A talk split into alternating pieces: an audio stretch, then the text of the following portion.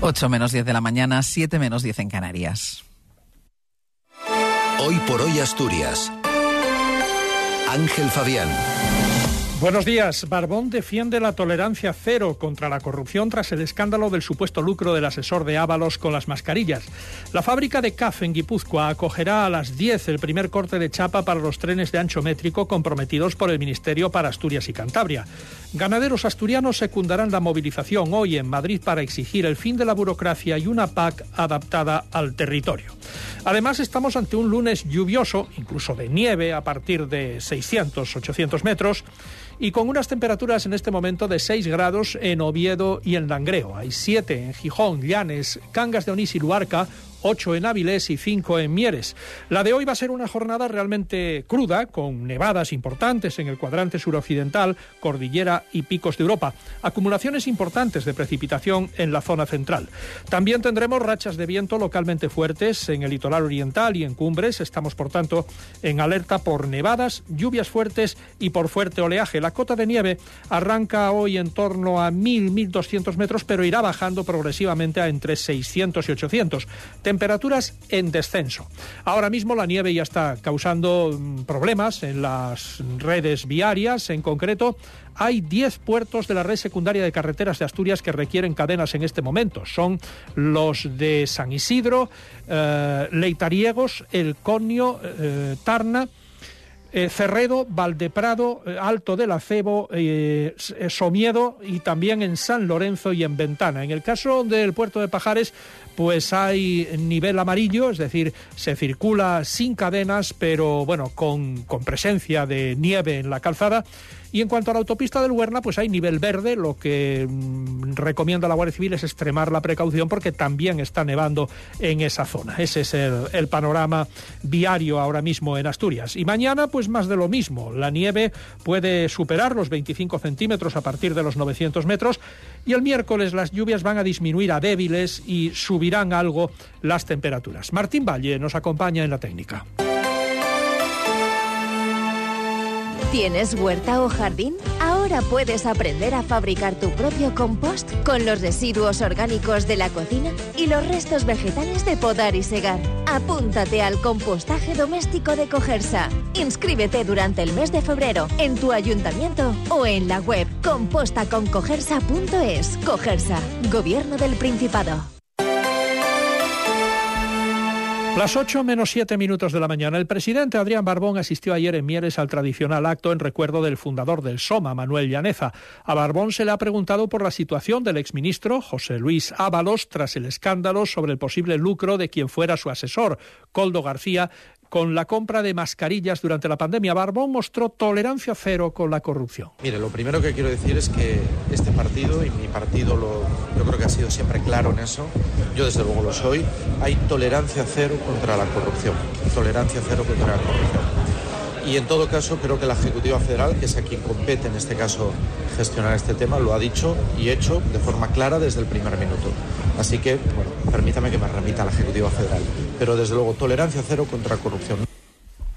Adrián Barbón viajará hoy a Guipúzcoa, donde a las 10 de la mañana está invitado por el ministro de Transportes, Óscar Puente. En la factoría de la eh, compañía CAF en Beasaín está previsto el inicio de la fabricación de los nuevos trenes de ancho métrico de Renfe, los comprometidos con Asturias y Cantabria tras el fiasco con los galagos hace un año que no permitía el paso de las máquinas por los túneles.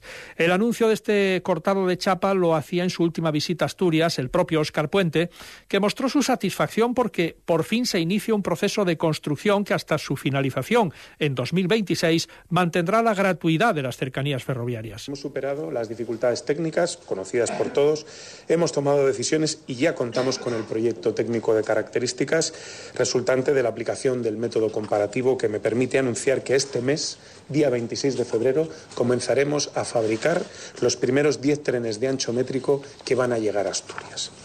Por tanto, hasta este momento y cumpliendo con nuestro compromiso, hasta el momento de la llegada de esos nuevos trenes, las cercanías seguirán siendo gratuitas. El responsable de comisiones obreras en Adif Renfe, eh, José Alberto Flecha, carga, sin embargo, contra el ministro Puente porque su único compromiso, dice, con Asturias sea eh, este corte de chapa. Ni siquiera se ha explicado, a Severa Flecha, el fallo de coordinación que provocó el problema con las medidas de construcción de los trenes de ancho métrico. Establecer esa coordinación entre ambas empresas y que no se permita esta situación que cada día es peor y más sangrante. Que venga el ministro a anunciar que va a cortar chapa nos parece muy bien.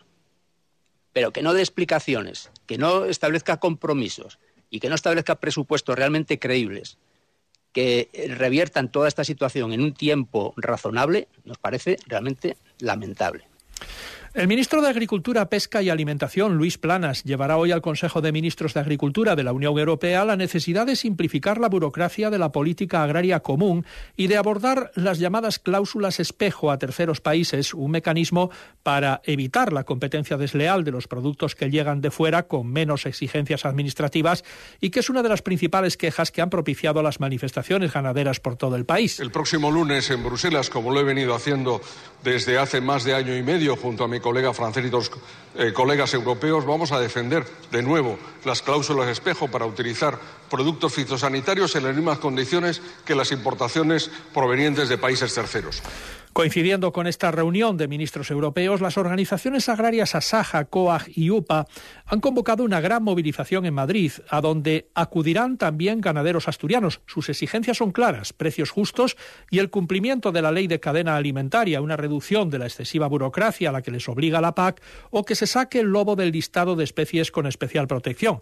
Pero principalmente piden, en el caso de las organizaciones de la cornisa cantábrica, una adaptación de la PAC a la realidad del territorio. Ramón Es presidente de Asaja Asturias. Que nos quieren dirigir nuestra manera de manejar la explotación. Pues bueno, es que la explotación muchas veces no la puedes manejar como quieres, sino como te permite la, situación climatológica. Y como eso pues muchísimas cosas más. Después esta rotación rotaciones de cultivos que en Asturias es muy difícil de hacer. O sea hay un montón de cosas que, que realmente eh, están muy mal muy mal desarrolladas y que hay que cambiarlas. Y si no se cambian pues nos llevarán a que cerremos la mayoría Secundarán la movilización también los pescadores asturianos que comparten las quejas con los ganaderos. Adolfo García es el presidente de la Federación de Cofradías. A las puertas las elecciones europeas también, que son en junio, y bueno, creemos que desde el sector pesquero tenemos que hacer algo para que nuestra voz llegue a, a los representantes europeos y a su vez también al gobierno de España, porque muchas de estas trabas burocráticas y legislativas son también pues eh, dadas por buenas por nuestro país. Escuchan hoy por hoy, son las 8 menos 2 minutos de la mañana.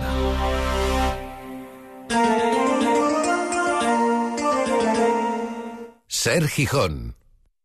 Renew. Descubre Renew, una amplia gama de vehículos de ocasión para